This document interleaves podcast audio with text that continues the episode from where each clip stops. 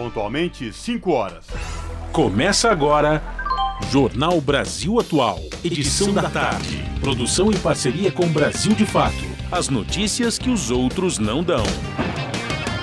Movimentos populares, política, direitos humanos, economia, mundo do trabalho, cultura e prestação de serviço. Jornal Brasil Atual. Edição da tarde. Olá, hoje é quarta-feira, 17 de maio de 2023. O Jornal Brasil Atual começa agora comigo, Cosmo Silva, e com Larissa Borer. E estas são as manchetes de hoje. Pesquisa CNT-MDA aponta que governo Lula é aprovado por 57,4% dos brasileiros. A atuação do governo Lula tem sido ótima ou boa para 43%. Além disso, 46,5% acreditam que Lula vai melhorar, vai melhor que Bolsonaro. E presidente Lula embarca para a cúpula do G7 no Japão nesta quarta-feira. E por unanimidade, o Tribunal Superior Eleitoral caça mandato de Deltan Dallagnol. Servidores da educação da cidade de São Paulo recusam proposta da prefeitura e marcam nova paralisação. 24 trabalhadores em condições de escravidão são resgatados extraindo pedras para obras, obras públicas no Piauí. Presidente eleito no Paraguai minimiza interesse em cobrar mais caro pela energia de Itaipu. E o Tribunal Superior Eleitoral cancela quase 800 mil títulos de eleitores. A maioria são de falecidos. ONU afirma que temperaturas globais devem subir a níveis recordes nos próximos cinco anos. Participe do Jornal Brasil Atual por meio dos nossos canais. No Facebook, facebook.com barra Rádio Brasil Atual. Ou pelo Instagram, arroba Rádio Brasil Atual. No Twitter, arroba RA Brasil Atual. Ou pelo nosso WhatsApp, o número é 11 968 93 7672. Você está ouvindo? Jornal Brasil Atual, edição da tarde. Uma parceria com Brasil de Fato. Na Rádio Brasil Atual. Tempo e temperatura. Tarde desta quarta-feira aqui na capital paulista é de tempo pouco nublado, céu azul e sim, ventinho gelado. Agora 17 graus. Mais um dia sem previsão de chuva. Durante o período da noite, o tempo fica parcialmente nublado e a temperatura cai mais durante a madrugada, atingindo os 13 graus. Em Santo André, São Bernardo do Campo e São Caetano do Sul, a tarde desta quarta-feira é de tempo parcialmente nublado, 16 graus neste momento. Para hoje também não tem previsão de chuva na região do ABC.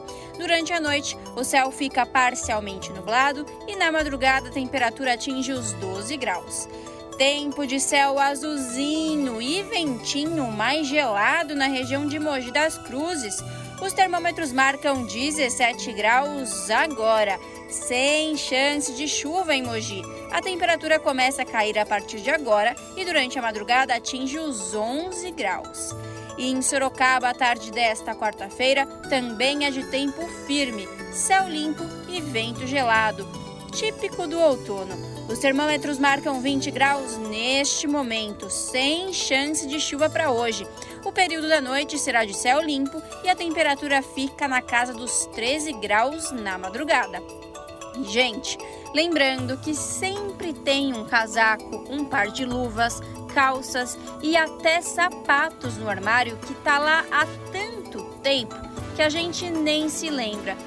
Então, é hora de fazer aquela limpa e dar para quem precisa, porque passar frio ninguém merece, né? E é isso, no finalzinho do jornal eu volto para falar como fica o tempo nesta quinta-feira. Na Rádio Brasil Atual, está na hora de dar o serviço. 5 horas e 4 minutos, vamos saber a situação do trânsito na cidade de São Paulo. A CT, que é a Companhia de Engenharia de Tráfego aqui da capital, informa que neste momento São 449 quilômetros de lentidão em toda a cidade. Aí você deve estar se perguntando, nossa, mas tudo isso? Pois bem, é que agora a CT mudou a metodologia para computar o trânsito e a lentidão na cidade de São Paulo. Além das ruas e avenidas, a companhia também computa o trânsito que circula nas rodovias aí no entorno da capital. Tá? E, portanto, este número tão alto de 449 quilômetros de lentidão.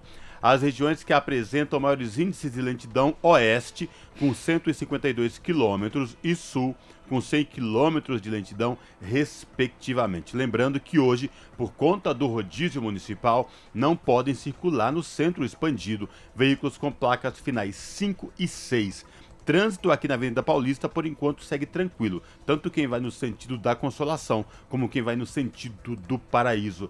E a situação do metrô e trens aqui da capital, Larissa? Vamos lá, Cosmo. Segundo o site do metrô, metrô.sp.gov.br, todas as linhas operam em situação normal, tudo tranquilo, tudo certinho. Mesma coisa segundo o site da CPTM, cptm.sp.gov.br. Todas as linhas operam em situação normal, tá tudo tranquilo. Cosme, conta pra gente, como que tá a situação das rodovias no final desta quarta-feira? Pois é, Larissa, a Ecovias, que é a concessionária que administra o sistema Anchieta Imigrantes, informa que na rodovia Anchieta, quem vem lá da Baixada para a capital e ABC Paulista pela Anchieta vai ter que ter paciência porque o trânsito está bem congestionado, viu? Isso dá por conta de obras aí da concessionária na rodovia Anchieta, quem vem para o trecho aqui da capital. Mas esta mesma situação também se repete para quem pretende pegar a Anchieta descendo aí a serra para a Baixada, viu? É, do quilômetro 50, 41 ao quilômetro 55 está interditado por conta de obras aí. A opção é a rodovia dos imigrantes, que apresenta trânsito tranquilo, sem nenhuma intercorrência para os motoristas, e esta mesma situação se repete para quem usa imigrantes para vir aqui para a capital e para o ABC Paulista. E, portanto, se você ouve a Rádio Brasil Atual neste momento, evite a rodovia Anchieta ou rodovia dos imigrantes. Não, rodovia Anchieta, tanto para descer como subir, a opção aí é a rodovia dos imigrantes para quem desce para a Baixada ou quem vem de lá para o ABC e a capital paulista.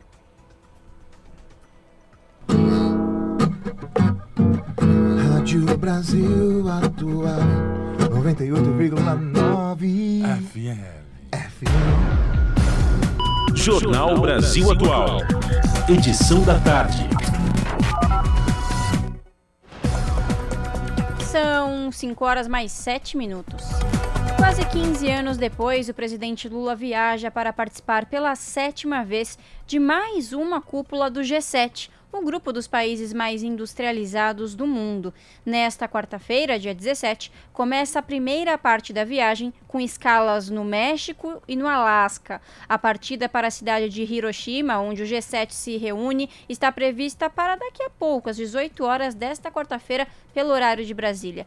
A cúpula 49 do G7 ocorre nos dias 20 e 21 deste mês de maio, com os países membros Alemanha, Canadá, Estados Unidos, França, Itália, Japão e Reino Unido.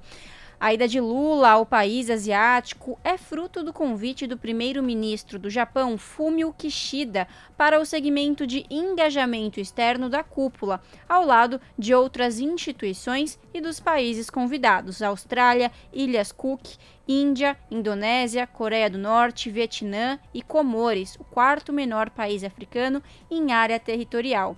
Além do encontro com as demais lideranças, o presidente Lula também vai participar de encontros bilaterais com Índia e Indonésia. Segundo Itamaraty, o G7 vai debater assuntos como a guerra na Ucrânia, o desarmamento nuclear e o combate à desigualdade social, além de assuntos como mudanças climáticas, transição energética, segurança alimentar, saúde, direitos humanos, questões de gênero e tecnologia.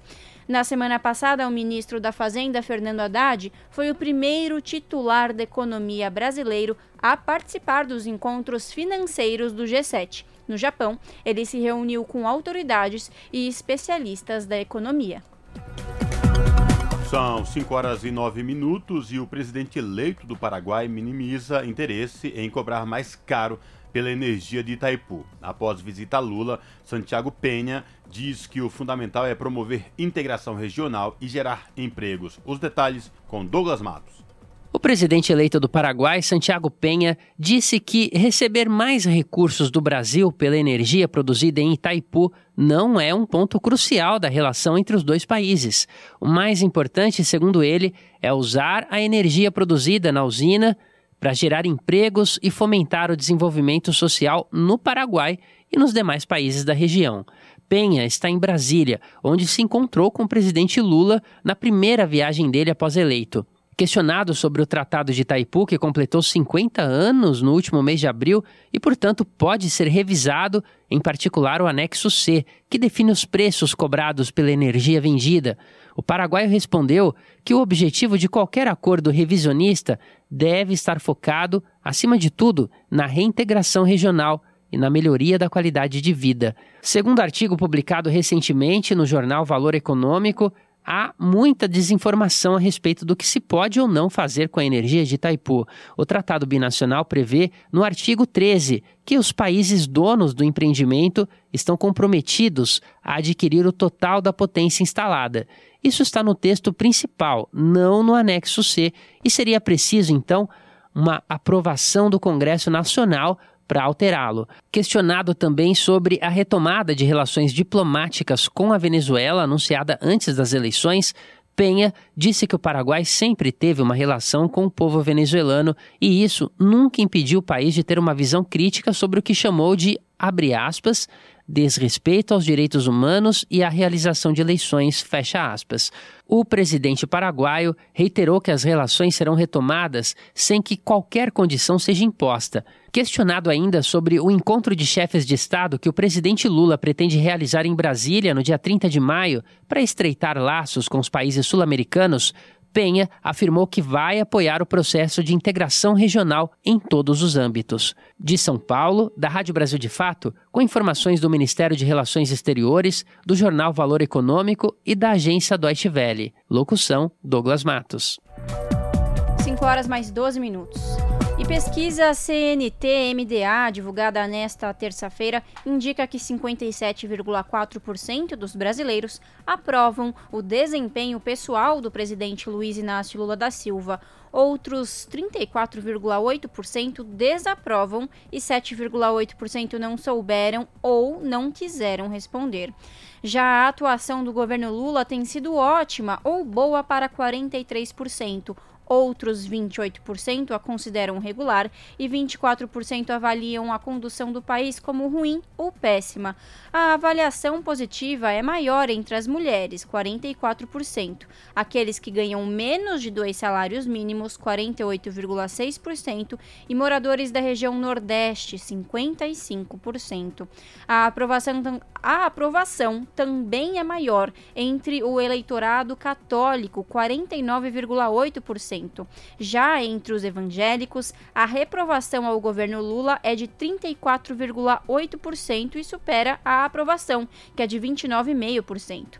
Nesse sentido, Lula inicia seu terceiro governo mais bem avaliado do que Bolsonaro. Em fevereiro de 2019, o governo do presidente era avaliado como positivo por 39% dos entrevistados. Além disso, na comparação com Bolsonaro, 46,5% acreditam que o governo Lula está sendo melhor. Para 26,7%, no entanto, o atual governo está sendo pior que o anterior. Outros 22% avaliam que o governo Lula está igual a Bolsonaro, enquanto 4,8% não souberam avaliar. A pesquisa CNT-MDA entrevistou 2.002 eleitores dos dias 11 a 14. A margem é de 2,2 pontos percentuais e o nível de confiança é de 95%. São 5 horas e 14 minutos. Governabilidade de Lula. Lira cobra emendas para deputados, mas líder na Câmara minimiza a crise. Para Zeca Disseu, líder do PT na Câmara, a dificuldade que o governo enfrenta não é do tamanho que parece ser. Os detalhes com Talita Pires. O presidente da Câmara, Arthur Lira, do PP, foi chamado para uma reunião no Palácio do Planalto há duas semanas para discutir a dificuldade do governo em negociar com a casa. O principal entrave tem sido a resistência dos deputados em colocar para votação as pautas que foram promessas de campanha do presidente Lula nas eleições. No encontro, Lira disse a Lula que os parlamentares não esperam mais cargos para a formação da base no Congresso. O que eles querem, na verdade, são verbas do orçamento federal. O Palácio do Planalto tem negociado com os deputados desde o início da gestão, via Arthur Lira e o ministro das Relações Institucionais, Alexandre Padilha. Lula, no entanto, não pretende abrir mão de ter um papel decisivo na destinação orçamentária. O petista também não quer deixar a torneira aberta para o Congresso, como fez o ex-presidente Jair Bolsonaro, que ficou refém dos parlamentares. A pedra no caminho do governo é o esquema do orçamento secreto, manipulado via emendas de relator. As emendas foram criadas em 2019 a partir de projeto de iniciativa de Bolsonaro, deixando os deputados livres para movimentar dinheiro em seus territórios.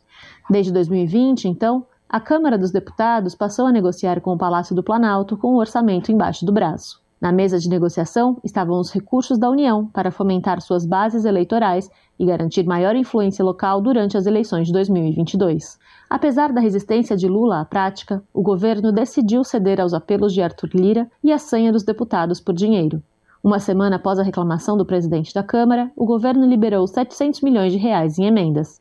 Em entrevista à Band News TV, Lira criticou o Palácio do Planalto, mesmo após a liberação das emendas. Segundo ele, o governo deveria descentralizar mais as decisões. Na visão do presidente da Câmara, a gestão Lula precisa, segundo suas palavras, confiar e delegar para fazer uma articulação política melhor na casa. Na mesma entrevista, Lira ainda disse que Lula deve focar em diminuir as desigualdades nas pautas sociais e não no debate ideológico. De São Paulo, da Rádio Brasil de Fato, com reportagem de Igor Carvalho, Talita Pires. 5 horas mais 16 minutos. E o Tribunal Superior Eleitoral cassou por unanimidade o mandato do deputado federal Deltan Dellaiol, do Podemos. A decisão deverá ser cumprida imediatamente. Os votos recebidos pelo parlamentar na eleição serão computados para a legenda. Ainda cabe recurso da decisão. Para os ministros do TSE, Dallagnol tentou burlar a lei de inelegibilidade ao deixar o, o Ministério Público Federal durante o trâmite de processos administrativos disciplinares contra ele no Conselho Nacional do Ministério Público. Tanto a lei de inelegibilidade quanto a da ficha limpa não permitem a candidatura política de quem deixa o Judiciário ou o Ministério Público para não responder a possíveis penalidades. Depois de deixar o cargo de procurador federal, Dallagnol se elegeu com 344 mil votos nas eleições de 2022 pelo Podemos e foi o deputado federal mais votado do Paraná. A elegibilidade de Deltan foi contestada pelo Partido da Mobilização Nacional e pela Federação Brasil da Esperança, ambos do Paraná, que sustentaram que o ex-procurador não poderia concorrer às eleições por ter sido condenado pelo Tribunal de Contas da União no caso das diárias pagas à força-tarefa. O advogado de defesa, Leandro Rosa, disse que a condenação do TCU foi suspensa por uma liminar da Justiça Federal em Curitiba e que o pedido de exoneração de Dallagnol foi realizado após o Conselho Nacional do Ministério Público fornecer uma certidão atestando não haver processos disciplinares contra ele. Pelas redes sociais, Deltan Dallagnol disse que o sentimento é de indignação com a vingança sem precedentes que está em curso no Brasil contra os agentes da lei que ousaram combater a corrupção. São 5 horas e 18 minutos e ainda repercutindo esta decisão do TSE, que decidiu caçar o mandato do deputado federal Deltan Dallagnol do Podemos do Paraná. Na noite de ontem, houve uma onda de reações nas redes sociais o famoso PowerPoint de Dallagnol da época de 2016, a apresentação do então coordenador da Força Tarefa da Lava Jato em Curitiba inspirou muitas postagens. O recurso estão usando para explicar as denúncias sem provas, mas convicções. Levou agora presidente Luiz Inácio Lula da Silva à prisão por mais de 500 dias. Dallagnol, aliás, chegou a ser condenado pelo Superior Tribunal de Justiça a indenizar Lula pela apresentação. Para os ministros, o ex-procurador usou expressões contra a honra e imagem do petista não técnicas, como aquelas apresentadas na própria denúncia. Mas agora, Com provas que levaram à cassação, os congressistas não deixaram por menos, viu? É, abre aspas. Agora Deltan Dallagnol tem um PowerPoint para chamar de seu, caçado, ironizou a presidenta do PT e deputada federal Gleisi Hoffmann. Abre aspas. Deixe seu tchau ao Dallagnol, reproduziu também deputado Guilherme Bolos, do PSOL aqui de São Paulo. Caçado, o PowerPoint que deu certo, acrescentou a deputada Sônia Bonfim, do PSOL de São Paulo. Já o senador Humberto Costa, do PT de Pernambuco, lembrou a apresentação à época de Dallagnol. Para juristas e parlamentares, Dallagnol e o ex-juiz da Lava Jato protagonizaram o maior escândalo do Poder Judiciário brasileiro. Ambos foram flagrados trocando mensagem e combinando acusações que tinham como alvo principalmente Lula. Preso, o então ex-presidente foi impedido de concorrer às eleições em 2018, que deram vitória a Jair Bolsonaro, que por sua vez escolheu Moro como ministro da Justiça. 5 horas mais 20 minutos. O Supremo Tribunal Federal pode validar regra que dá mais estabilidade para trabalhador. A pauta entra em julgamento no plenário virtual da Corte nesta sexta-feira e vai até o dia 26 de maio. A reportagem é de Gésio Passos. O Supremo Tribunal Federal pode definir após 26 anos se a Convenção 158 da Organização Internacional do Trabalho, a OIT, é válida ou não no Brasil. A pauta entre julgamento no plenário virtual da Corte nesta sexta-feira e vai até o dia 26 de maio. Pela Convenção 158, a demissão pelo empregador só se dará com uma justificativa relacionada à capacidade ou comportamento do empregado ou baseada nas necessidades da empresa. E em caso de demissão por comportamento ou desempenho, deve-se garantir a possibilidade do trabalhador se defender. A ideia é evitar demissões arbitrárias e coibir abusos. A história desse julgamento é longa. Em 1992, o Congresso Nacional ratificou a Convenção 158 da OIT, mas só em 1996 o então presidente Fernando Henrique Cardoso promulgou a convenção que passaria a valer em todo o país. Mas meses depois, FHC anunciou que a convenção deixaria de valer porque o governo resolveu questionar o texto na OIT. Em 1997, a Confederação Nacional dos Trabalhadores em Agricultura e a Central Única dos Trabalhadores ingressaram com uma ação direta de inconstitucionalidade, questionando a decisão do governo federal de revogar um ato aprovado pelo Congresso Nacional. O secretário de Assuntos Jurídicos da CUT, Valeir Ertler, destaca que a convenção não garante estabilidade no trabalho, mas sim cria critérios para que ocorram os desligamentos que as pessoas dizem, não, não, tem instabilidade, agora nunca mais vai poder demitir. Não, poder demitir pode, mas só que não pode fazer como faz hoje. Hoje a rotatividade no mercado de trabalho no Brasil é uma coisa absurda. É uma das maiores rotatividades do mundo. Então, o que, a partir do momento que for implementada a, a Convenção 58 no Brasil, ela com certeza vai diminuir essa rotatividade. As empresas não vão estar demitindo o tempo todinho, como acontece muito hoje. Já a CNC, Confederação Nacional do Comércio, ingressou em 2015 com uma ação que defende a constitucionalidade do ato do governo FHC de revogar a Convenção 158. A Confederação afirma em nota que a norma geraria um desestímulo a investimentos, colocando em risco futuras contratações e negócios no país. Ao longo dos anos, diversos ex-ministros e atuais ministros do STF apresentaram seus votos sobre o tema. A maioria considera que a forma como o governo FHC revogou a medida é inconstitucional, pelo menos em parte. Restam para votar os ministros Gilmar Mendes, Nunes Marques e André Mendonça. Lembrando que quem sucedeu quem já votou não pode participar da discussão. Para o professor da FGV, Ciro Ferrando, mesmo que o Supremo decida pela validade da convenção no país, será preciso que ela seja regulamentada pelo Congresso Nacional. Ainda que saia uma decisão do Supremo, derrubando, declarando a inconstitucionalidade, voltando né, a, a vigorar a Convenção 58, isso ainda vai precisar passar por uma lei complementar do Congresso Nacional para que possa ter efeitos práticos no mercado de trabalho brasileiro. Por quê? Porque tem várias repercussões dentro dessa própria Convenção 158 que o Brasil vai ter que se debruçar para entender a, qual a extensão da sua aplicação, quais vão ser suas regras, como vai funcionar o sistema de fiscalização, né? ou seja, ainda há um debate intenso que vai ter que ser promovido sobre essa Convenção 158. Vale destacar que a Convenção 158 da OIT é ratificada por 35 países, entre eles Austrália, França, Portugal, Espanha e Suécia. Com produção de Michele Moreira, e sonoplastia de Jailton Sodré, da Rádio Nacional em Brasília, Gésio Passos. São 5 horas e 25 minutos. Um grupo de estudantes da Unicamp está arrecadando alimentos para oferecer uh, refeições dentro da moradia estudantil da universidade. O Bandejão de Moras, como é conhecida a iniciativa, começou a funcionar no dia 25 de fevereiro passado. Hoje, são vendidas entre 400 e 500 refeições aos fins de semana, ao preço de R$ 2,00 a unidade. Essa foi a forma que os estudantes encontraram para protestar pela abertura imediata do restaurante universitário aos fins de semana e feriados. Segundo os alunos, contar com o restaurante universitário nesses dias é importante, principalmente para estudantes de baixa renda.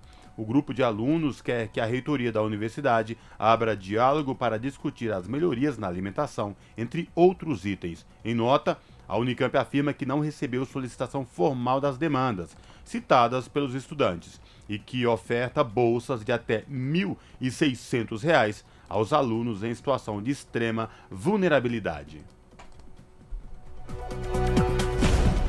Você está ouvindo? Jornal Brasil Atual, edição da tarde uma parceria com Brasil de Fato. 5 horas mais 26 minutos. Floresta não é só carbono, é também biodiversidade, diz representante do Brasil. Governo quer conciliar papel florestal em clima global e interesse econômico de populações locais. Na ONU, chefe do Serviço Florestal Brasileiro falou de passos para estimular o desenvolvimento, caminhando no mesmo ritmo que a preservação. Da ONU News em Nova York, a reportagem é de Felipe Carvalho. Entidades de vários países, ONGs e parceiros globais ligados aos recursos florestais debateram como lidar com processos essenciais que vão desde limpeza do ar e água até o fornecimento de alimentos, combustível, medicamentos e renda. A discussão ocorreu no Fórum sobre Florestas na ONU em Nova York. Falando à ONU News, o diretor-geral do Serviço Florestal Brasileiro reconheceu a responsabilidade do país pela grandeza das suas florestas no fórum que, esse ano, enfatizou a saúde. Garo Batmanian disse que o país vem apostando em esforços para resguardar e restaurar áreas das matas que sofreram com perdas. O Brasil entende e reconhece a importância de florestas para a questão de mitigação de mudança climática do carbono. Tanto que o Brasil tem um compromisso voluntário seu dentro do acordo de país de desmatamento zero até 2030. Não existe discussão sobre isso e nós estamos empenhados em proteger a floresta que está lá e estamos também empenhados em começar a recuperar as áreas que foram degradadas, invadidas e não estão sendo mais usadas, porque a área degradada depois ela é abandonada, então ela não tem nenhuma serventia e voltar a ocupar elas para plantar o que também pode gerar carbono. Batmania observou que, além do papel global das florestas no Brasil na retirada de carbono na atmosfera, o país também investe fortemente em tirar proveito sustentável das matas em benefício da economia. A floresta não é só carbono. A floresta é biodiversidade. Ela tem um valor de biodiversidade não só para o mundo, assim, em geral, porque são, as espécies têm direito a resistir, mas elas podem ter outros usos que a gente não está vendo. Há 30 anos atrás ninguém comia açaí, né? Só os brasileiros comiam açaí.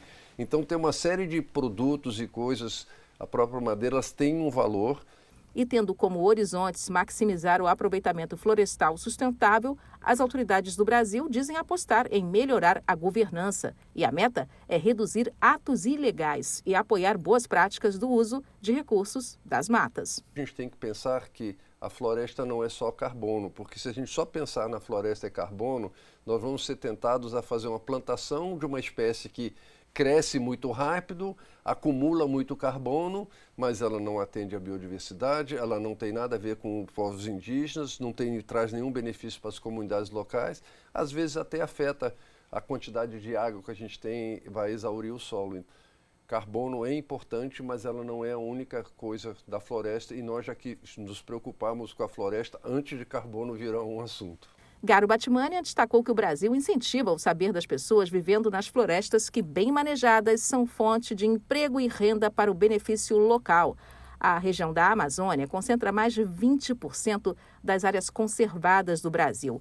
Para o chefe das florestas do país, é relevante continuar a investir em conservar seus recursos, estudar novas espécies e interagir com produções e populações, melhorando o uso de recursos para saúde, prevenção e economia em nível comunitário.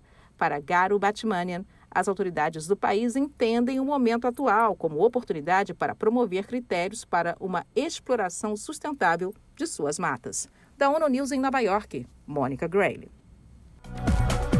São 5 horas e 30 minutos e temperaturas globais devem subir a níveis recordes nos próximos 5 anos.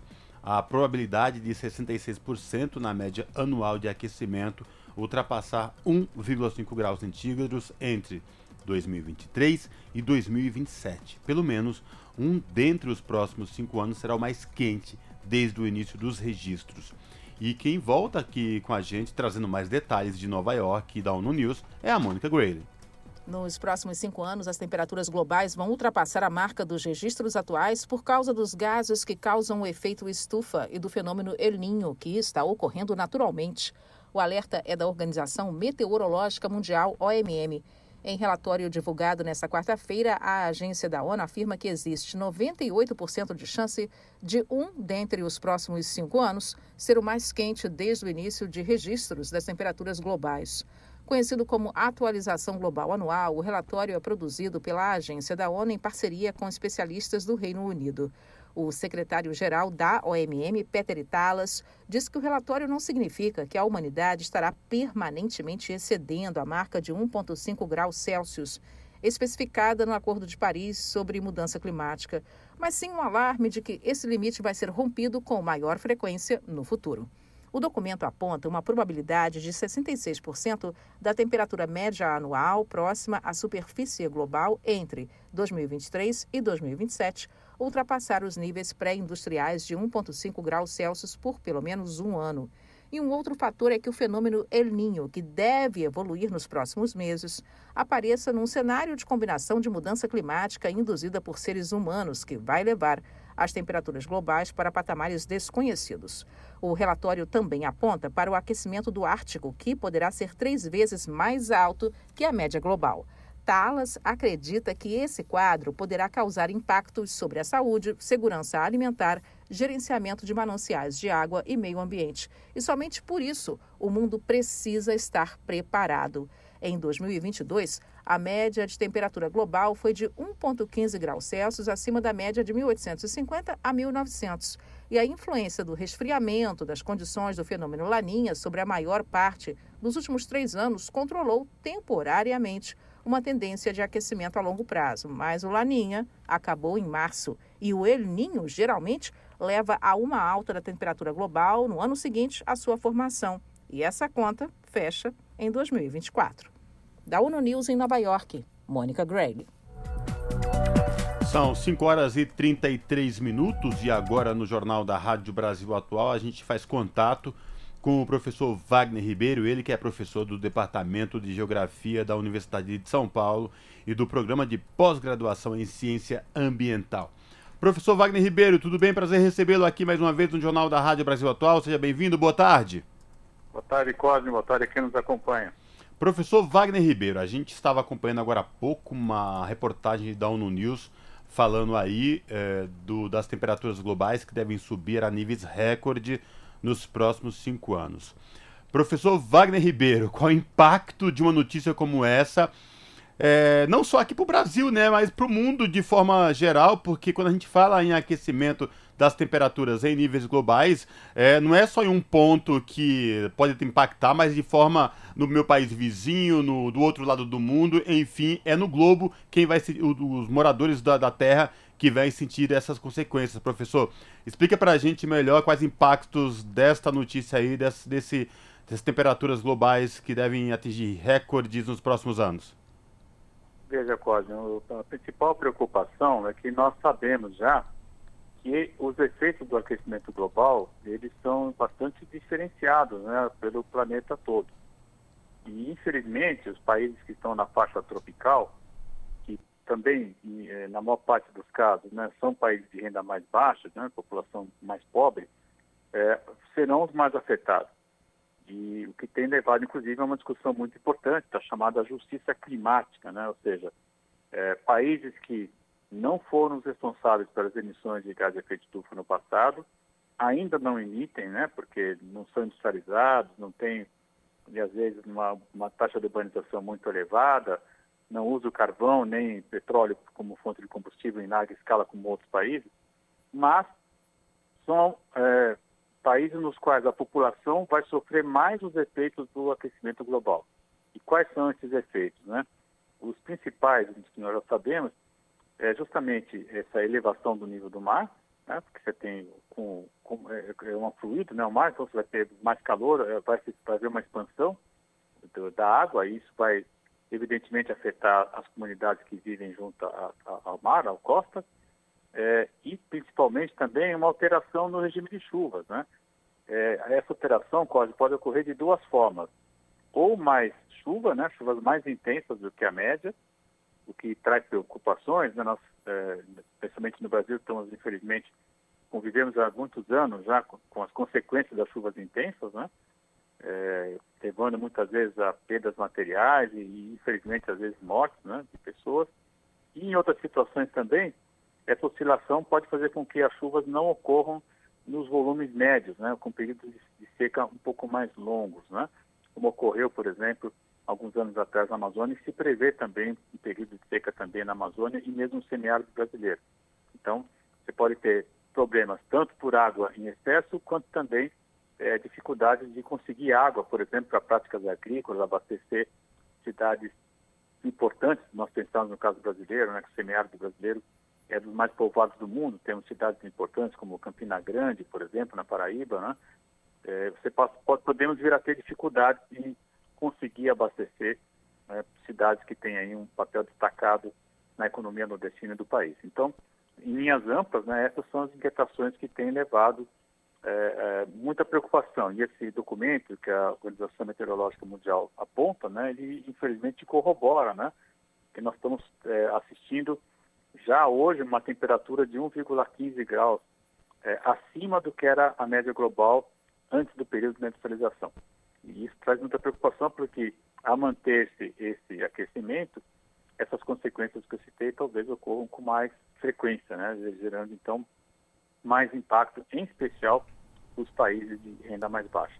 Por isso a ideia de uma justiça climática, ou seja, quem causou aquecimento, né, principalmente os países que se industrializaram antes, eles deveriam agora é, não diria, não usaria a expressão ser responsabilizado, mas ter maior compromisso né, em mitigar essas consequências nos países mais pobres por meio de doações, de fim de transferência tecnológica, já que já se sabe, né, já, já conhecemos algumas possibilidades, algumas alternativas técnicas para evitar que essas consequências é, gerem vítimas, infelizmente, né, que, como costuma ocorrer. Professor, eu vou lhe fazer uma pergunta agora, é, de leigo, no que diz respeito a, a, que a gente lê e que se especula sobre aquecimento das temperaturas em níveis globais, no que diz respeito a algumas ilhotas, países ilhotas do Pacífico e, por exemplo, a Holanda na Europa, os Países Baixos. Quando se fala que essas ilhotas do Pacífico uh, que podem sumir, é, é, é, exagero ou de fato isso pode acontecer e a Holanda na Europa, por exemplo, pode sofrer drasticamente com esse aquecimento global, professor, no que diz respeito a inundações? Veja, Cosme, essa é uma questão muito importante e não tem nada de especulação, não. Né? É verdade isso. Né? Nós sabemos, por exemplo, Tuvalu, né, que é um arquipélago que está no Pacífico, é, mesmo São Tomé e Príncipe, né, que é um arquipélago também de língua portuguesa, que está aqui no Atlântico. É, o caso também, que você citou dos Países Baixos, né, o pessoal chama de Holanda ainda, enfim, onde você teve lá chamados podres, né, eles, eles acabaram avançando no mar, né, criando solo, digamos assim, e ao mesmo tempo, em algumas situações, é, as, as, casas que foram construídas depois desse avanço estão até abaixo do mar. É muito curioso, você vê algumas fotos, às vezes, imagens, e quem teve a oportunidade de passar por lá deve ter visto, até é curiosíssimo, tem o mar e mais ou menos um metro e meio, dois metros você tem as edificações, estradas, etc., todo o sistema viário. Né? Então, é evidente que esses, esses países estão muito preocupados com o aquecimento justamente por conta dessa expansão do mar. Né? Como eu falei, se você pegar é, fizer uma experiência em casa, até comentei isso da outra vez que nós conversamos, né? e aquecer numa panela, você vê que a água, quando ela tiver, ela vai se aquecendo, ela vai aumentando de volume, né? Isso acontece com leite, né? A famosa se vira as costas, o leite sobe, né? Ferve, né? Como qualquer fluido, né? Aquecido, ele vai se expandir.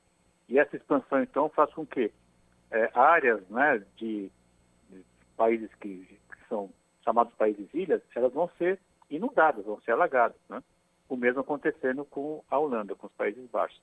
Então, é, de fato, né, esses países estão sim ameaçados em perder território, o que tem levado a uma discussão muito interessante e, e também com enorme repercussão social, que é a expressão refugiados climáticos. Né?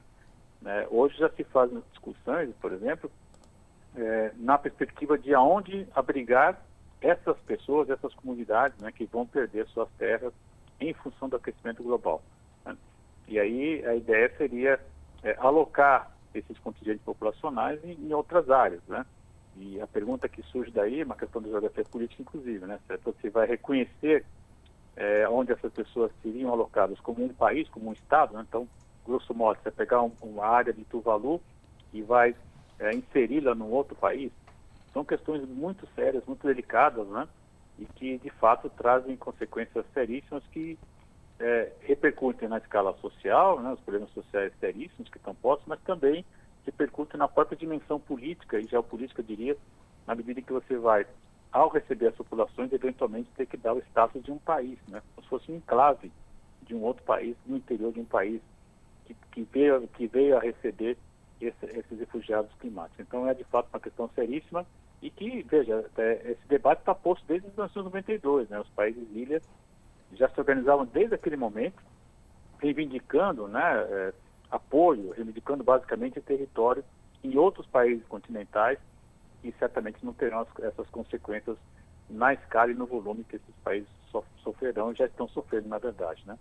Perfeito. Professor, boa tarde. Quem está falando é a Larissa. Obrigada pela sua participação no Jornal Brasil Atual. Bom, boa tarde, Larissa. Entre o novo relatório da ONU sobre as altas temperaturas no mundo nos próximos cinco anos, tem um destaque para a floresta amazônica, que o senhor já falou, né, sobre os regimes das chuvas, e tem também outro destaque para o fenômeno El Ninho, que terá uma grande influência nesse processo e, e levará as temperaturas globais para patamares desconhecidos. Professor, explica para a gente um pouco como que isso pode acontecer. Veja, Larissa, essa questão também é muito importante porque, por exemplo, no caso da Amazônia, eh, talvez as pessoas se lembrem, né? Nós tivemos, em torno de 5, 6 anos atrás, uma seca bastante expressiva, né?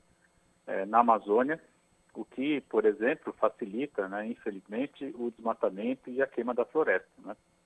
Evidente, se você tem menos água, né, eh, o material fica tudo mais sujeito, né, à queima. Então, essa é uma consequência muito importante e que tem consequências na escala global, se você pensar que ao queimar a floresta está emitindo mais CO2, basicamente, né, mais carbono para a atmosfera, que vai agravar o aquecimento, mas também afeta aqui o sul-sudeste do Brasil, né, porque nós sabemos né, que parte da chuva que chega até o sul-sudeste, que viabiliza a agricultura, que viabiliza água para metrópoles como São Paulo, Rio de Janeiro, Campinas, essa chuva vem da Amazônia. Né? E é evidente que, ocorrendo uma seca na Amazônia, o volume de água que circula, chamados rios voadores, costumamos dizer que são rios transfronteiriços, é rio aéreo transfronteiriço, eles não vão chegar no volume que nós estamos recebendo normalmente, o que vai, por exemplo, afetar a produção agrícola e o próprio abastecimento de áreas urbanas densas, como é o caso das metrópoles que eu citei. Então, em termos de Amazônia, né, esse é um impacto bastante sério, né, que, que com repercussões nacionais e também é, de escala global. Né?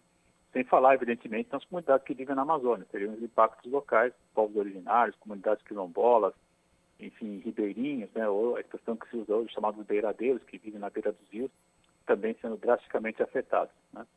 Já com relação ao El Ninho, né, que você comentou, é um fenômeno que ocorre com uma certa regularidade, né, e que é basicamente o aquecimento da faixa equatorial, em especial no Oceano Pacífico. É, Para quem se lembra um pouquinho das aulas de geografia, lá do ensino fundamental, né, nós temos ali os ventos alísios, e evidentemente que esse aquecimento altera a, a circulação atmosférica nessa parte do planeta, com consequências muito importantes também, porque ao alterar essa circulação, você muda é, a pressão, né, e muda também a direção das massas de ar, fazendo com que, por exemplo, né, áreas que estão recebam, recebiam, né, determinado volume de chuva passa a receber mais ou menos. E sempre que nós saímos das médias conhecidas, quais são as consequências, Larissa? Nós vamos ter problemas, por exemplo, com a agricultura.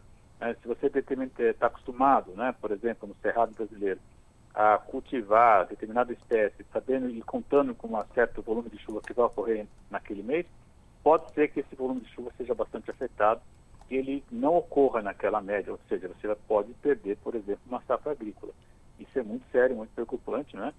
E, e o que está se desenhando agora é um alinho um pouco mais forte que os anteriores, né? Então, isso que tem gerado um pouco de preocupação, porque se ele for mais intenso, né? Ele vai contribuir ainda mais para que essas, essas consequências das mudanças climáticas que a gente estava dizendo se tornem ainda mais, mais drásticas, eu diria. Então, nós teríamos uma combinação ruim, né, aquecimento do planeta associado ao aquecimento do Pacífico, com consequências bastante dramáticas, eu diria, é, no, no, nos próximos anos. Jornal Brasil Atual, edição da tarde, conversa com o professor Wagner Ribeiro, ele que é professor do Departamento de Geografia da USP e do programa de pós-graduação em Ciência Ambiental. Professor, vamos mudar um pouco de assunto, mas ainda ligado ao meio ambiente, né? A gente estava falando de aquecimento global das temperaturas em nível mundial. Falar um pouco agora sobre poluição plástica, professor. É, existe algum estudo, existe possibilidades do mundo, não só o Brasil, mas o mundo, reduzir a poluição por plástico, professor? Veja, Cosme, esse é outro tema bastante importante, né? Nós sabemos que é, o plástico ele faz parte da nossa vida cotidiana. É, por exemplo, na, na, no período da Covid, né, foi muito importante você ter aí o uso de plástico com embalagens, etc., né, permitindo aí uma situação, é, dificultando, digamos assim, também a própria transmissão do vírus, entre outras questões. Isso, isso, aumentou muito o consumo de plástico, né? É uma questão muito importante ser, ser lembrada. Mas é, o, o, a falta de destino adequado para o plástico tem gerado consequências seríssimas, né? Em especial porque esse plástico acaba se decompondo e essas micropartículas elas chegam até o oceano é, afetando, é, diria, drasticamente também toda a cadeia alimentar oceânica, né? que de algum modo depois chega até nós. Então, é, o que se mostra hoje, e uh, acabou de sair um relatório do Programa das Nações Unidas para o Meio Ambiente, né, é, que aponta, isso é muito interessante, que 700 milhões de novos postos de trabalho podem vir a ser gerados com uma economia que reduzisse, por exemplo, o consumo de plástico e também a captura né, de plástico que já está depositado de maneira inadequada, seja na superfície terrestre, que depois ele vai acabar chegando no oceano, e de alguma maneira também tentando capturar um pouco desse material que já está nos oceanos. Esse é um trabalho bastante importante, né, que mostra que é, uma tendência fundamental para o século XXI, né, Cosme? Nós, nós até então não estávamos muito preocupados em conservar o planeta, né? Hoje nós temos talvez que gerar emprego para arrumar, né? Problemas gerados ao longo do século XX, principalmente, e até agora no século XXI. Então, eu diria que é uma maneira nova de encarar o problema. Né? Vamos pensar em alternativas para é, diminuir o consumo de plástico, diminuir a, a poluição plástica. Né? Então, eles apontam soluções que eu já sou um pouco mais de 60 anos.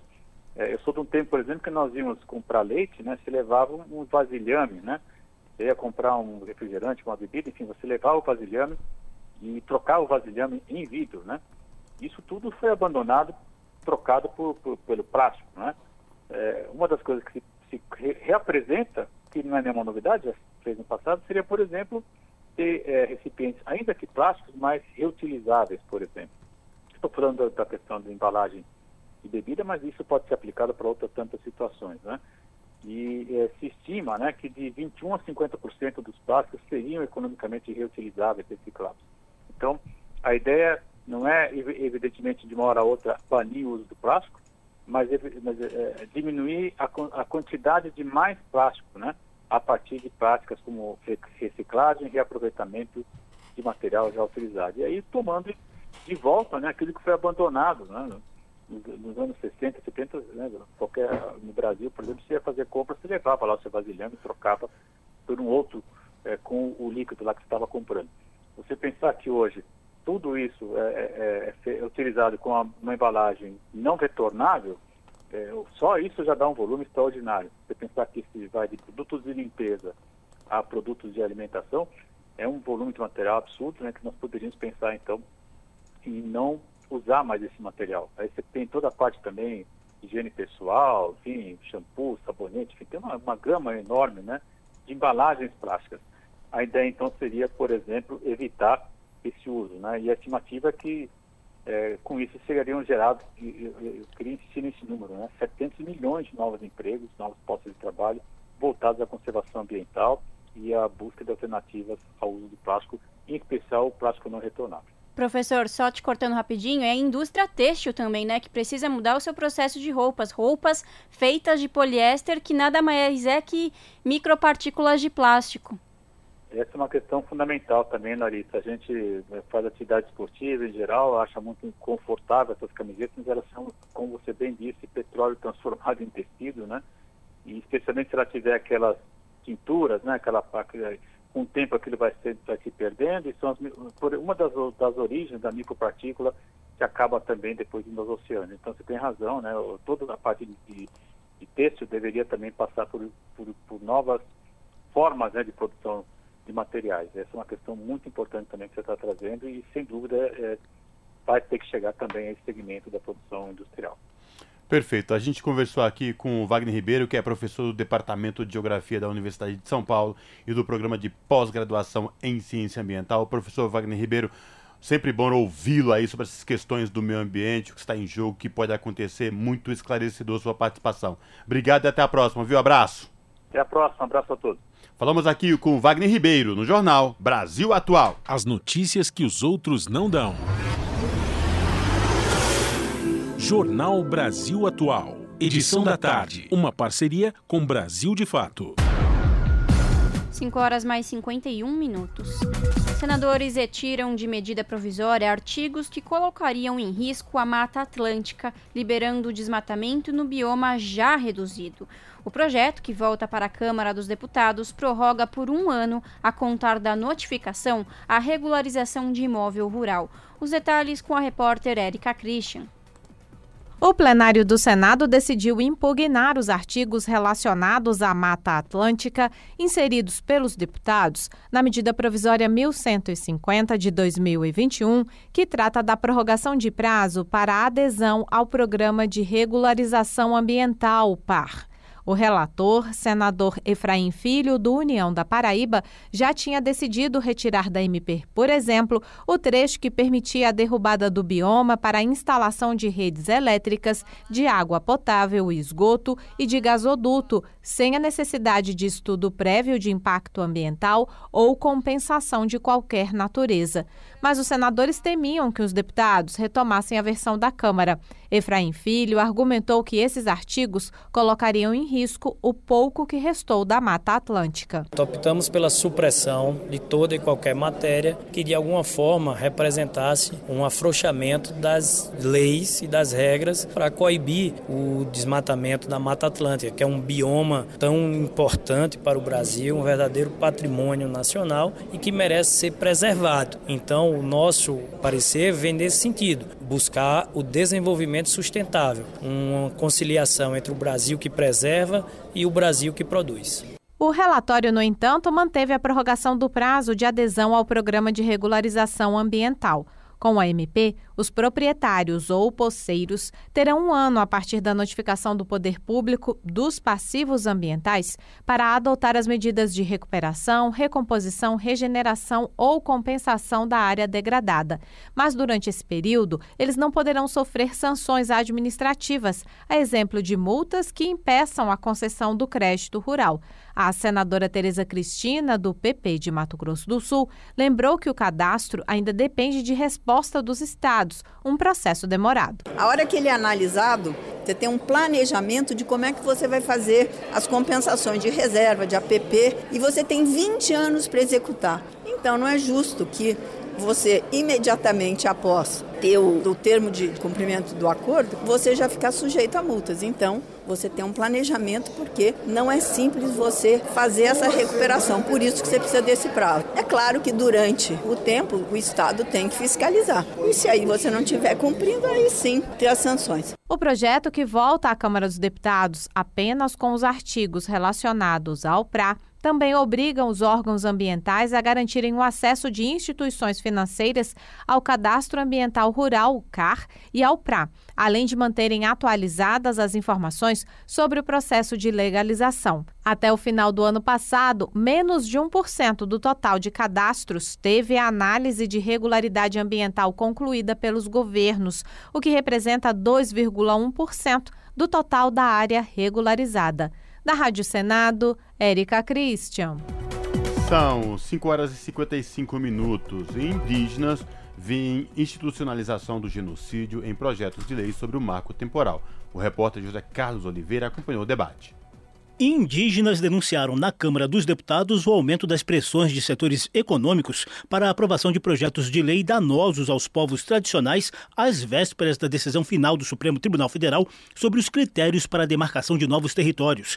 O debate ocorreu em audiência conjunta das comissões de Meio Ambiente e de Amazônia e dos povos originários. O principal alvo das críticas é o projeto de lei que transfere para o Legislativo a palavra final sobre demarcações e adota a tese do marco temporal, que só considera as áreas ocupadas por indígenas até 5 de outubro de 1988, data da promulgação da Constituição Federal. O texto polêmico surgiu em 2007 e é analisado com outras 15 propostas semelhantes, as duas últimas apresentadas em abril e no início deste mês. Um requerimento com cerca de 260 assinaturas de deputados acaba de pedir urgência para a votação imediata das propostas no plenário da Câmara.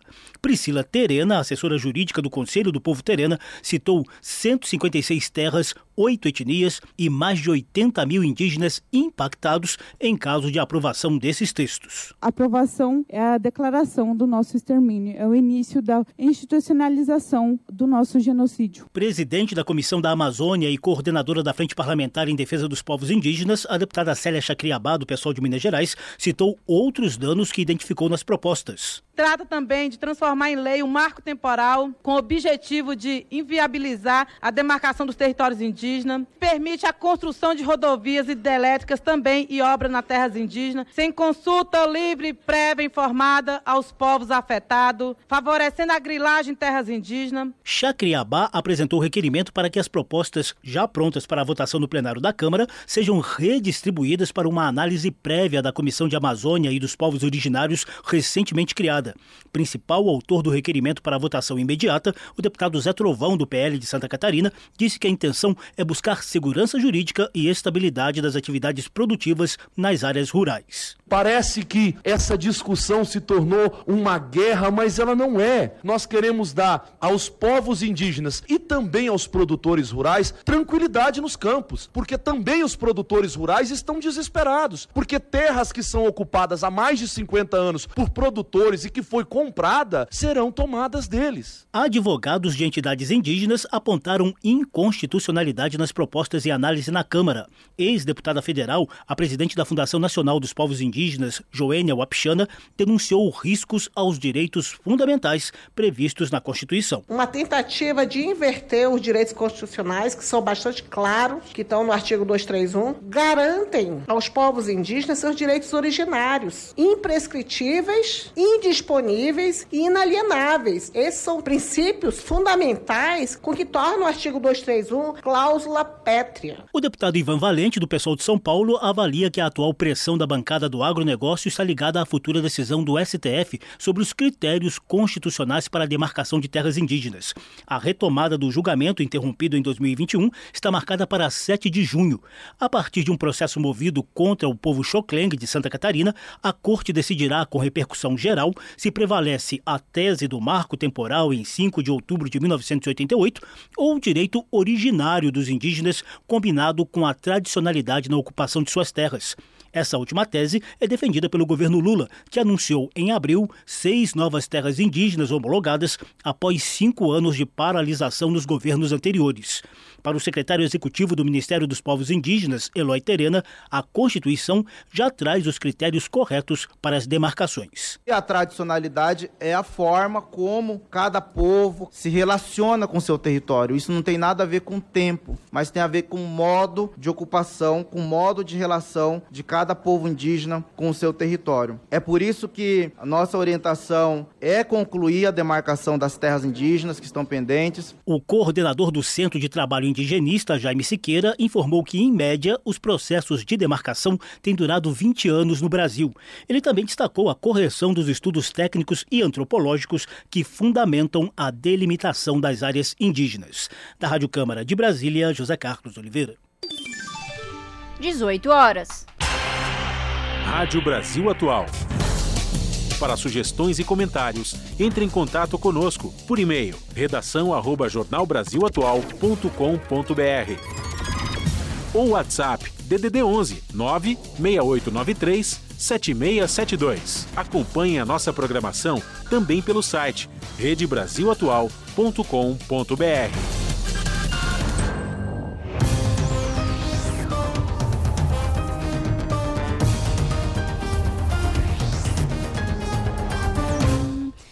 É hora de fazer conexão com a redação do seu jornal para a gente ficar sabendo quais são os destaques do dia.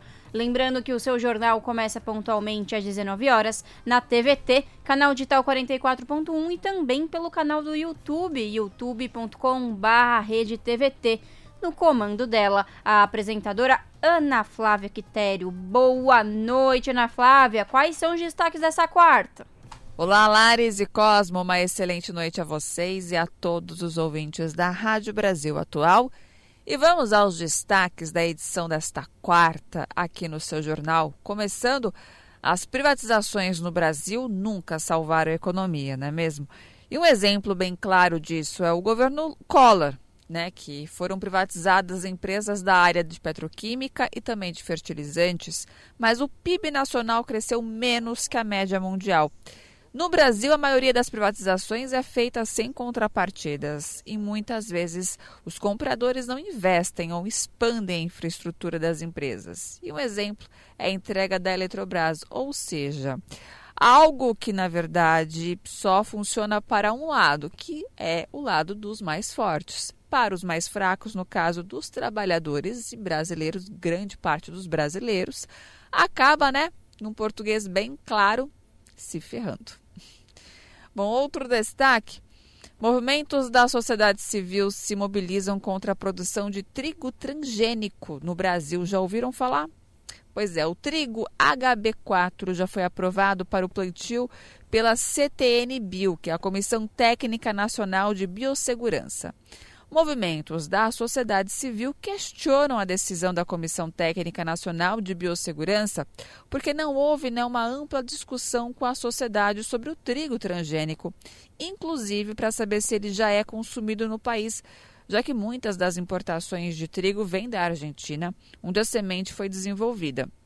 Vale lembrar que em alguns países da Europa é, esse tipo de plantio está sendo proibido. Então, para vocês entenderem como funciona o trigo transgênico é, e tudo que envolve nessa questão, vocês vão acompanhar na nossa reportagem. E foi lançado hoje um estudo sobre a redução de resíduos e emissão de gases do efeito estufa do Instituto Polis, com a participação do Observatório do Clima e o Ministério do Meio Ambiente. Segundo o estudo, mais de 550 cidades no mundo já implementam sistemas resíduo zero, que é o aproveitamento integral da cadeia da, da reciclagem e a compostagem dos resíduos gerados. estratégias que costumam ter baixo custo de investimento e resultados rápidos. Na nossa reportagem, vocês vão ver, por exemplo, que São Paulo é uma cidade que teria uma grande capacidade de fazer exatamente isso. Porém, né, reduzir muito aí os resíduos e emissão de gases do efeito estufa é, com essa prática. Porém, não é isso que acontece. Bom, esses foram os destaques da edição de hoje aqui do seu jornal, mas não se esqueçam, mais notícias e informações vocês acompanham pontualmente às sete da noite comigo no seu jornal. Bom programa, Lares e Cosmo, beijão grande para todo mundo e até daqui a pouco. Jornal Brasil Atual, edição da tarde. Uma parceria com Brasil de Fato. São 6 horas e 4 minutos e agora aqui no Jornal da Rádio Brasil Atual a gente faz contato com o Vitor Nuzzi. O Vitor Nuzzi, que é repórter do portal da Rede Brasil Atual, redebrasilatual.com.br. Olá, Vitor, tudo bem? Prazer te receber aqui no Jornal da Rádio Brasil Atual. Seja bem-vindo, boa noite. Boa noite, Cosmo. Prazer é meu. É, já é boa noite, né? É, já Prazer estar aqui novamente. Já é boa noite porque já passou das 18 horas. Tá certo, é isso aí. Vitor, diga lá, quais destaques do portal da RBA você traz para os nossos ouvintes? É, a gente leu uma, aí uma reportagem sobre TSE e Ministério Público fazendo parceria para combater prática de assédio eleitoral. É isso mesmo, Vitor? É isso, Cosmo. É, a gente lembra, né, Cosmo, ano passado, esse tipo de, eh, de, de, de assunto fez, fez parte recorrente, né? Todo dia a gente tinha uma notícia sobre a sede eleitoral, ou seja, assim, era empresa, empresário, dono, é, em vários locais do país que faziam ou promessas ou ameaças para funcionários em troca de votos. É, em geral, né, Cosmo, em geral para o mesmo candidato, que não precisamos, cujo nome não precisamos citar aqui. Isso foi muito constante durante todo o processo eleitoral, houve muitas denúncias e agora a o Ministério Público do Trabalho eh, firmou essa parceria com o Tribunal Superior, Superior Eleitoral para tentar combater essa prática já eh, de olho nos, nos, próximos, nas próximas eleições. É complicado isso que você falou, é muito foi muito observado no pleito eleitoral do ano passado e foi é, escancarado, né, Vitor? O Tribunal Superior Eleitoral em muitos casos não conseguia é, dar conta de várias denúncias, mas essa parceria do Tribunal Superior Eleitoral e o Ministério Público vem em boa hora para que de fato nenhum trabalhador seja acuado, seja intimado a votar em um candidato A ou B que não seja aquilo da sua preferência, né, Vitor? Porque hein, não dá, nos tempos de hoje não dá para estar esse tipo de coação, né? É, a gente já passou, né, Cosmo, do, do, do período ali do voto de cabresto, né, que fez muita parte da história brasileira, da história recente do Brasil. Né? Acho que, eu acho que já passou essa, essa época, né? que nem deveria ter acontecido. E como você lembrou, né? o voto é um direito né? da, das pessoas e, e não pode ser, não pode sofrer nenhum tipo de cerceamento, né? como aconteceu no ano passado largamente, né? A gente tinha, como você, como você bem lembrou, às vezes eram coisas mesmo escancaradas, né? É, era, era empresário dizendo que todos iam ser demitidos se o, se o, se o candidato X não ganhasse, ou que, ou que ele iria falir, enfim, era, era um, ou que até oferecia uh, bônus, né? então era, era uma série de, de, de ações né? muito, muitas vezes explícitas, né? É, ou a favor de um candidato ou contra um candidato, mas de qualquer forma interferindo num, num direito garantido pela democracia, que é o direito ao voto.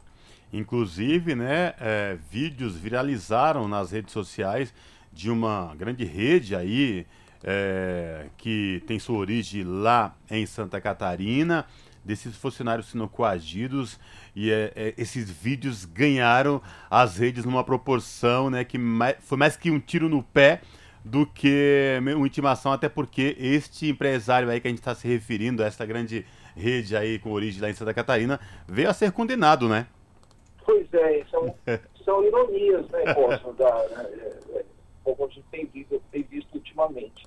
Aliás, o, Ministério Público, né, é, essa, essa, parceria com o TSE foi firmada ontem, né? E então o Ministério Público do Trabalho atualizou os dados, eles receberam quase 3.500 denúncias de assédio eleitoral do ano passado para cá, envolvendo 2.500 empresas e, inclusive, é, instituições públicas. Né? É, o Ministério Público conseguiu firmar termos de ajuste de conduta e chegou a ajuizar 82 ações civis. Né? Teve, teve casos de condenação, mas muitas vezes isso não inibe né, a, a, prática, porque como você lembrou no começo da conversa, né, é, a quantidade é tamanha é, que às vezes até é difícil dar conta de tanta denúncia, de tanta ocorrência que nós tivemos é, em 2022. Vamos mudar um pouco agora de assunto, de uma, outro, uma, uma outra reportagem do portal da Rede Brasil Atual, redebrasilatual.com.br, que diz respeito a empresa ser condenada por instalar câmeras em banheiro de funcionários. Que história é essa, Vitor? É, pois é, né? É, é, é, acho que é um exemplo, né, Cosmo, como em, em alguns casos a gente ainda está distante né, de um ambiente de trabalho mais, vamos dizer assim, mais civilizado, né? mais, mais moderno. Né? Uma, eram duas empresas de, de de, da área de limpeza, aqui na região do ABC, inclusive, ABC Paulista, é, era uma empresa, a empresa e uma do, do, mesmo, eram duas empresas do mesmo grupo econômico, do setor de limpeza, e, o, e pôs câmeras no banheiros, na porta de entrada de banheiro e vestiário, né, para, segundo a denúncia, controlar o, o tempo de uso do funcionário nesses locais, né? e houve uma condenação em primeira e segunda instância, né, ou seja, aqui na, na hora do trabalho no Tribunal Regional, a, a, denúncia não avançou, mas o caso chegou ao Tribunal Superior do Trabalho e agora a sétima turma do TST condenou essas duas empresas a indenizar o funcionário por isso. É uma indenização simbólica, né, Cosmo? Foi no valor de 3 mil reais, que deve ter alguma atualização, mas também que mostra eh, que não, não dá para aceitar né, esse tipo de, de atitude, né, que, que é um comportamento, como disse, disseram juízes, é um comportamento típico de assédio eh, moral. Né? Vitor, é, isso vai muito além, porque também além do assédio moral, vem a questão do constrangimento, né? O, o funcionário se sentir constrangido. Isso acontece muito também, Vitor, é, empresas que são terceirizadas. É esse caso, por exemplo, dessa empresa que foi condenada pela, pela justiça ou não? É, é não, é, é, no caso, é uma empresa, não, nesse caso não, era um, ele era um encarregado, né, mas tinha a empresa, era, era uma pequena empresa que emprestava serviços a uma outra empresa, mas do mesmo grupo, né, do mesmo setor e do mesmo grupo econômico. Né? É, e essas empresas na defesa alegaram que ah, isso, as câmeras foram colocadas lá por questão de segurança física, segurança patrimonial. Agora, a gente lembra de muitos casos, né? agora nem tanto, né? de, de revista de funcionários, então, é, são coisas que poderiam ser evitadas né, com, com um mecanismo. Né, não seria necessário chegar à Justiça do Trabalho para evitar esse tipo de, de situação que constrange né, o funcionário e também é, não ajuda em nada a imagem da empresa. Acho que um, a prática do diálogo muitas vezes seria mais. É, mais tranquila, né? mais, eh, mais producente para as duas partes. Muito bem lembrado, Vitor, muito bem lembrado. Bom, Vitor, obrigado mais uma vez por falar com nossos ouvintes aqui no Jornal da Rádio Brasil Atual. Se cuide, espero falar contigo em uma próxima oportunidade, viu, amigo? Abraço. Um abraço, Cosmo, para você e para os ouvintes. Até a próxima. Falamos aqui com o Vitor Nuzzi no Jornal Brasil Atual. Esse é o Jornal Brasil Atual, edição da tarde uma parceria com Brasil de Fato. 18 horas mais 13 minutos. Tribunal Superior Eleitoral cancela quase 800 mil títulos de eleitores. A maioria são de falecidos. A reportagem é de Madison Euler. 793.776. Esse é o número total de títulos de eleitores cancelados em todo o país em 2022, segundo o Tribunal Superior Eleitoral. Além de falecimento, que responde por mais de 99% dos documentos cancelados, também foram motivos as sentenças de autoridades judiciárias, perda de direitos políticos, duplicidade e revisão do eleitorado. Ainda de acordo com a Justiça Eleitoral, o índice de cancelamentos poderia ser maior caso o plenário do Tribunal Superior Eleitoral não tivesse editado algumas normas sobre o tema, como, por exemplo, prorrogar por prazo indeterminado a suspensão do título de eleitor aos eleitores que não compareceram às urnas em 2020. Os estados que registraram o maior número de cancelamentos foram São Paulo, com mais de 203 mil títulos cancelados, Minas Gerais, ultrapassando o número de 85 mil cancelamentos, e Rio de Janeiro, com mais de 76 mil cancelamentos.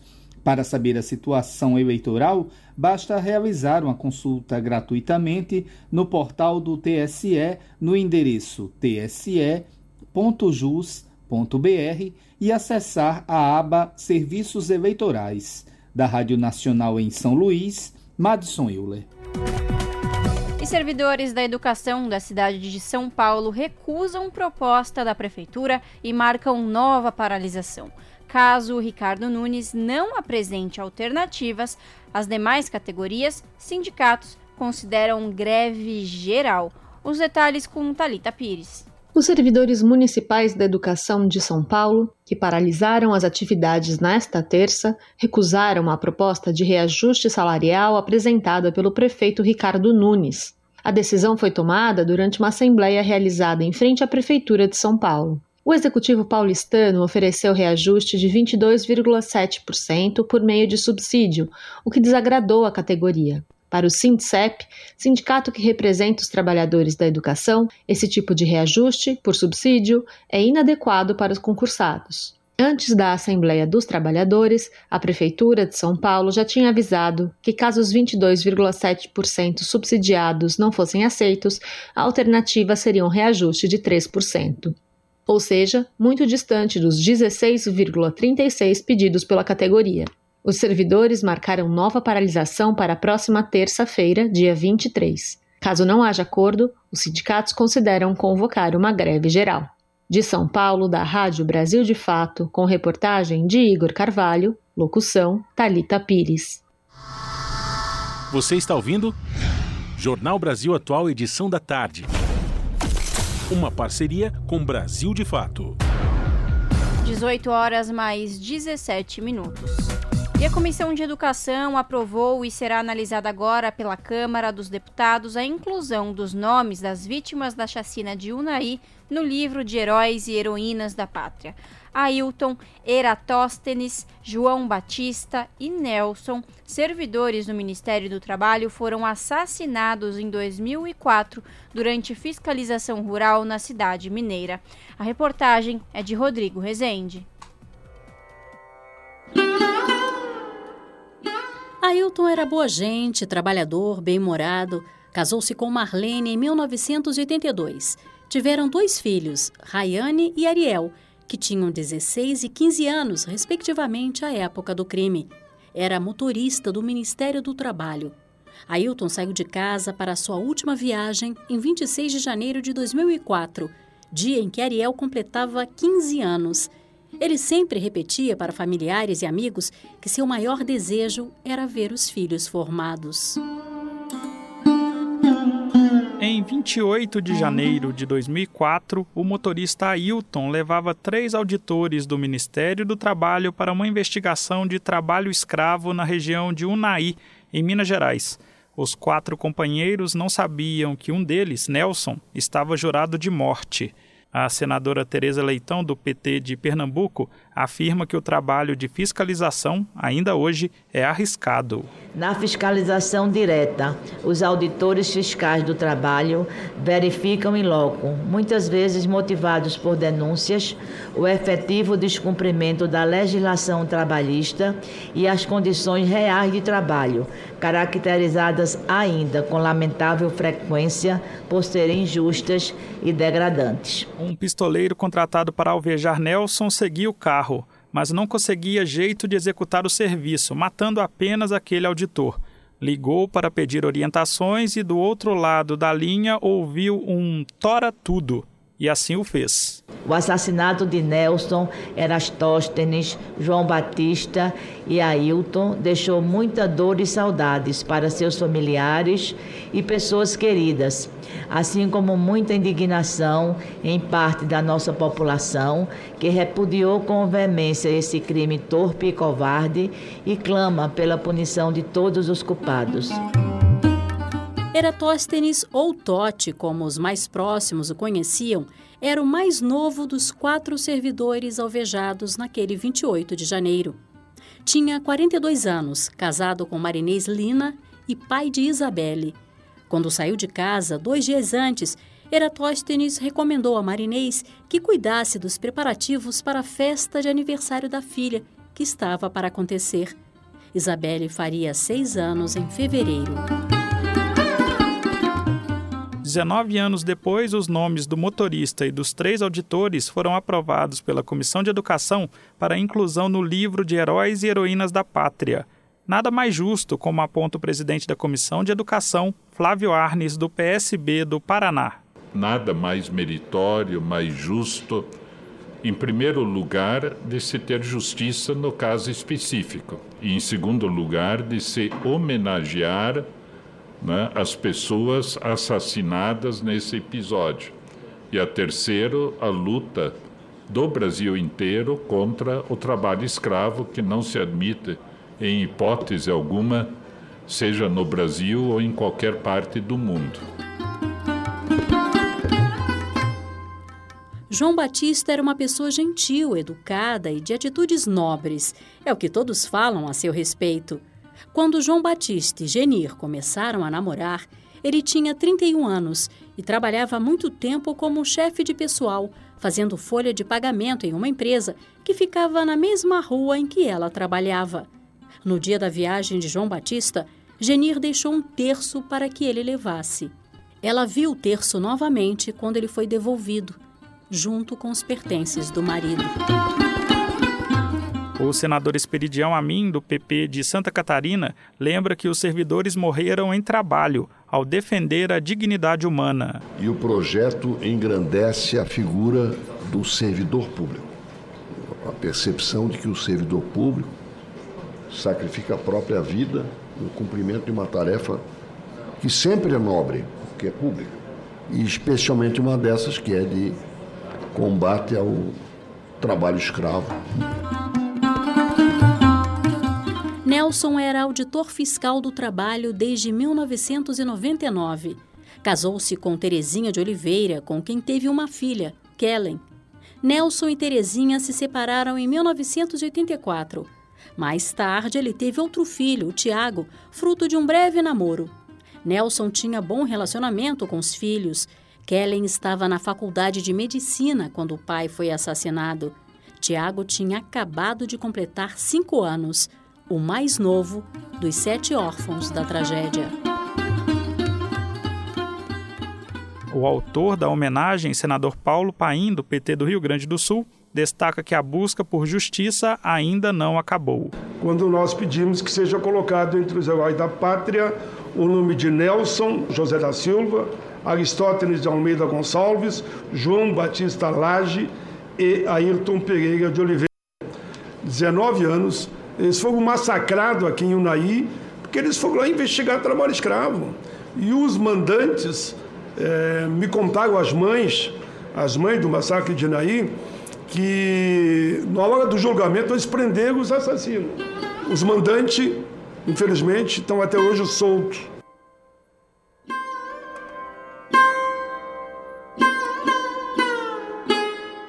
A reportagem conta com trechos do livro Chacina de Unai, a luta do Sinaíte por justiça, interpretados pela locutora Marluce Ribeiro.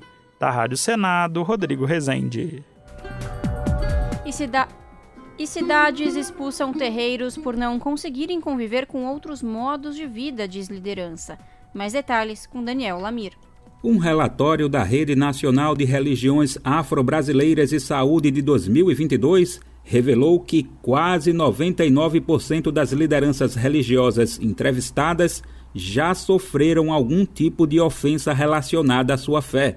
O levantamento chamado Respeite o Meu Terreiro entrevistou 255 lideranças religiosas em todo o território nacional. Para Felipe Brito, jornalista, mestre em políticas públicas e fundador da ocupação cultural Gerrolu, o espaço urbano é organizado com base em uma ideologia que não aceita sociabilidades diferentes. O espaço urbano numa cidade como São Paulo metrópoles muitas vezes materializa os processos de uma sociedade capitalista, de uma sociedade em que as pessoas elas estão cada vez mais sitiadas, em que elas são escravas de uma sociedade de consumo. As comunidades tradicionais de matriz africana, na sua essência, elas têm uma vivência, uma filosofia e um modo de olhar para o mundo que rompe com esses padrões ocidentais. Felipe participou do seminário 135 anos da abolição, latifúndio, fome e trabalho escravo, parte da programação da Quarta-feira Nacional da Reforma Agrária. Para ele, então, é esperado que esses territórios venham expulsando os terreiros que acabam se estabelecendo em regiões rurais. Os espaços urbanos, as grandes capitais têm se tornado lugares nocivos para a presença da matriz africana, porque são espaços, assim como os espaços da sociedade brasileira, muito racistas.